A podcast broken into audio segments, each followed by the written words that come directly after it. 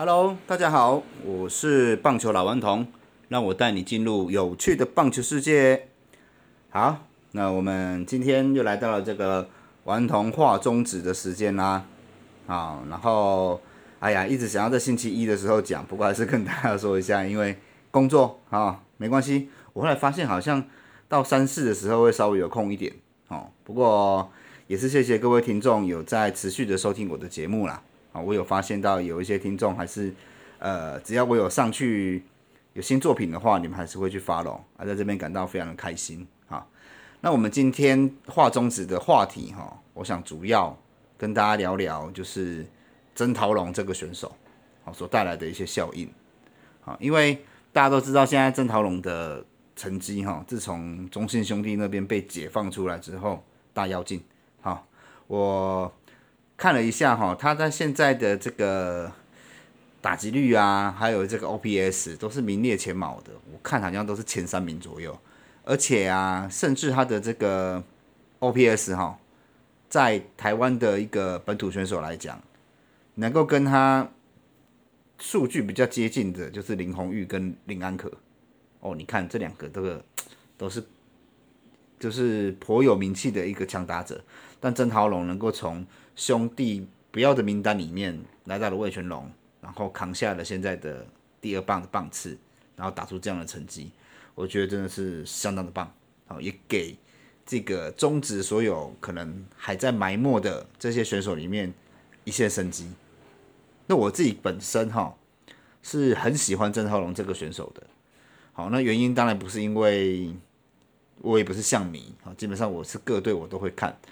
我喜欢选手，大部分都是喜欢他的一个态度，还有他所发言的一个机制，让我觉得这个选手值得我尊敬，而且值得我去欣赏他。好像曾涛龙这样的选手，我来跟大家聊聊曾涛龙的故事好了。啊，因为有一些新球迷可能不知道他以前是怎么样。他呢刚进兄弟的时候，其实也是载浮载沉个一两年，然后后来呢，在拉上了一军之后，他大名大放。他创下了一个很不得了的记录，好，连四打席全垒打，好，我觉得这个是很厉害哦。这个这个其实没有，好像没有职棒选手有过这样的一个记录，好，然后郑涛龙那时候做到了，所以那个时候因为有一个王伯龙叫大王，然后因为他的名字也是陶龙，所以兄弟的球迷就叫他大帝，好，所以他大帝的外号是这样子来的。那他自己本身也是。嗯，大家这样叫他来说没有啦，我不是什么大帝啦，我就只是整头龙，哈，就是他不希望自己被神化，然后再加上他曾经几次 MVP 的感言啊，哦，我记得他有讲过一句话说，球赛很感动，哦，但是最让我感动的是你们，哦，我觉得这句话讲的很棒，哦，就是也很能够讲到球迷的心坎里。好那在但是在那个我刚才讲的那样一个好的成绩之后，他就陷入了低潮。哦，他一般给人家的评价就是变化球不太会打，三振数高，所以他就降到了二军。那到下去了二军之后呢，就几年都没有什么好的表现，上来也有一搭没一搭的，然后有时候三振个几次就又下去了。好，那其实你看看兄弟现在的阵容，外野手张子贤、陈子豪，好，还有这个张志豪。其实他也没有什么位置，哦，他其他还有像是这个林书义嘛、岳振华，哦，都也也在这边等待机会，好，而且外野还有一个周思齐还没有退休，所以其实他在兄弟的这个位置其实已经几乎是没有了啦，就是已经不在未来版图了。但是他曾经是有实力的，那到底救不救得回来呢？其实也没有人知道，那所以在魏权的这个扩编选秀上呢？他在第一次的扩编选秀就选了曾涛龙，他就已经没有在保护名单内了，然后他就过来了这边，那当然就是也是经过张泰山打击教练的一连串的一些改造啊、心理辅导，才有了今天的成绩。好，那我觉得他的一个他的一个成绩呢，也带给了我们很多中职的一些在富载沉的二军选手一个很好的榜样。所以，我今天这一集哈。我想跟大家聊聊，还有哪些征讨龙？哦，就是在老四队里面有没有什么样的选手，好，他其实是有实力的，但是因为位置的关系，他没有办法去离开，啊，没有办法在自己的舞台上面得到表现。但其实他有实力，但是你再不用他呢，他的大好的球员青春年华就过去了。所以我觉得希望哈，但是因为中止哈，坦白讲又不交易球员啦，哦，就是一潭死水在那边。所以到最后能够看到，只是年底的时候被释出，然后大家底下挖来挖去啊呀，我 Q 你不爱，你 Q 我不爱，啊不用交易，哦我就跟你讲说，哦哦这五个我不要，啊你那五个你不要，好那我看看我可以捡谁，自己去捡，好就会变成是这样，好因为现在的可能我想，毕竟五队啦，交易的话也有可能会知底呀，资底就是说我直接给对方一个战力啊，那可能会影响我自己的战绩，所以我觉得各队都不想要这样子。所以才会用这种，最后才是用这种四出互检的方式。好，那我们来聊聊哈，就是我觉得老四队还有谁？首先我们来讲乐天桃园。乐天桃园呢，我这边要指出的一个选手就是余德龙啊。余德龙这个在红总时期的万用工具人，他的年次是七十七年次，好，然后他现在就是在二军的打击率是十四支五，就是十五次的打数里面有五支安打，打击率三成五七。然后他没有任何的长打，哦，其实也可想而知啦。他本来就不是一个以长打见长的选手，再加上今年已经三十三岁，即使他在乐天里面已经没有什么舞台了。你看，虽然说他是工具人，但是你看内野林承飞、林立，然后梁家龙，还有这个马杰森啊，甚至林哲斌，通通都在等接班，这个都是未来的蓝图之一。不要说吕德龙，林志平也快要没有，没有什么位置了，也都没有，几乎都没有上二上一军了。好，然后外野区的话，吕德龙的年纪也是偏高，因为外野手基本上来说，第一个你打击要够强，然后再来就是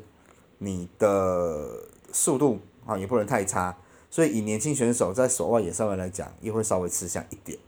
好，所以你看像他们现在的外野手就是陈晨威啊、蓝盈伦啊，然后。还有那个邱丹、陈进、陈进，好，这一些年轻的选手，那其实这个余德龙如果能够上来一军，在外野，你说有没有位置？可能会比内野的机会多一点，可是毕竟还是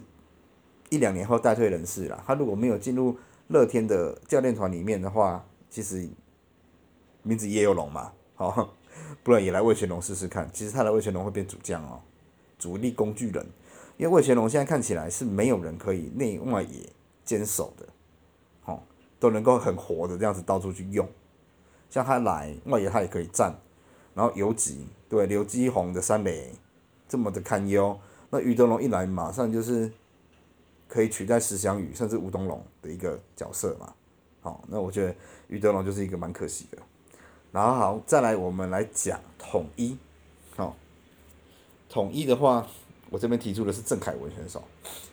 郑凯文他在刚新人的时候，在统一甚至是打过二十几轰的哦，哦，当然有可能那个时候是弹球啦，可是还是有他的一定的程、一定的 power 的程度。他八十年是，不过他现在在二军打的不是很好，哦，就是他是二十三个打数里面打出六支安打，打击率只有两成六一。好，但是他有一些长打，所以他长打率表现的还不错。好，那郑凯文这个选手本身的价值就在他的他他的长打，好，再加上他的手背不差，他是可以站角落外野，甚至没人的时候，你叫他站中外野，他也可以站的。好，不过随着现在也过三十了，我在想他还是以角落也为主了。其实他跟曾桃龙的感觉就有点像，好，就也是属于就是比较 power 的，可是打击率康体相对是比较低。但是，他如果能够来到了这个魏全龙，对魏全龙的帮助也是非常大，因为魏全龙比较少右打的强力打者，目前就是只有刘基宏跟这个曾桃龙这两位比较明显，哦，其他的其实他还可以再补强，而且魏权的外野我觉得蛮弱的，真的。好，说到这个外野弱，我怎么发现我今这次举的例子都是外野手？来。副帮悍将高孝仪啊，七十九年次，他目前打的就还 OK，但他都是在二军，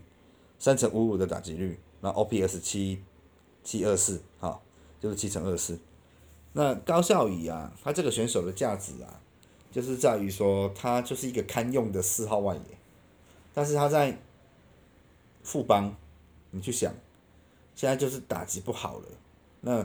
再来他外野一定要站的人就是林哲轩、申浩伟、高国林、高国辉啊，然后最近还有陈真要摆，再加上那个张冠廷的得到的机会也比较多，好，所以我觉得。高孝宇在富邦的地位也是岌岌可危，那他又曾经是小叶的爱将，所以我觉得一旦高孝仪如果是被放进四出名单的话，七十九年次也还 OK 啦，三十一岁，我觉得小叶还是有机会会捡他的。好，啊来这边的话，来卫权的话，我就有点不期不待啦。我觉得就是我说的，他就是一个堪用的四号外野。好，那就看他有没有机会，就是就是。再能够在这边打出另外一片天，这样讲也好像也不太不太对。我本来讲说他有没有机会被试出，可是试出是一件不好的事啊。我们用机会来形容，是不是不太礼貌？好，不过 OK 没关系啦，反正我们球迷嘛，什么都能讲。好，再来就是兄弟的，好，那我觉得兄弟能够试出的这一个，如果能够有机会来到卫权的话，他会是先发主将哦，好，他就是林书义。八十二连次，然后四十九次的打数里面打出十六支安打，三乘二七的打击率，九乘三九的长那个 OPS，然后他目前在二军也有一轰的表现。好，其实林书玉这个选手可惜啦，呃，他曾经就是也是想要预计要扛兄弟的中心棒次的，那但是因为兄弟的外野，你看现在就是都卡得很死，当然岳振华也会逐渐上去，但是你别忘了兄弟还有一个宋承瑞哦。这个宋承瑞也是要养的，那在这么多的好手如云之下，其实林书义的年纪也已经二十八岁，好，那当然周思齐会退，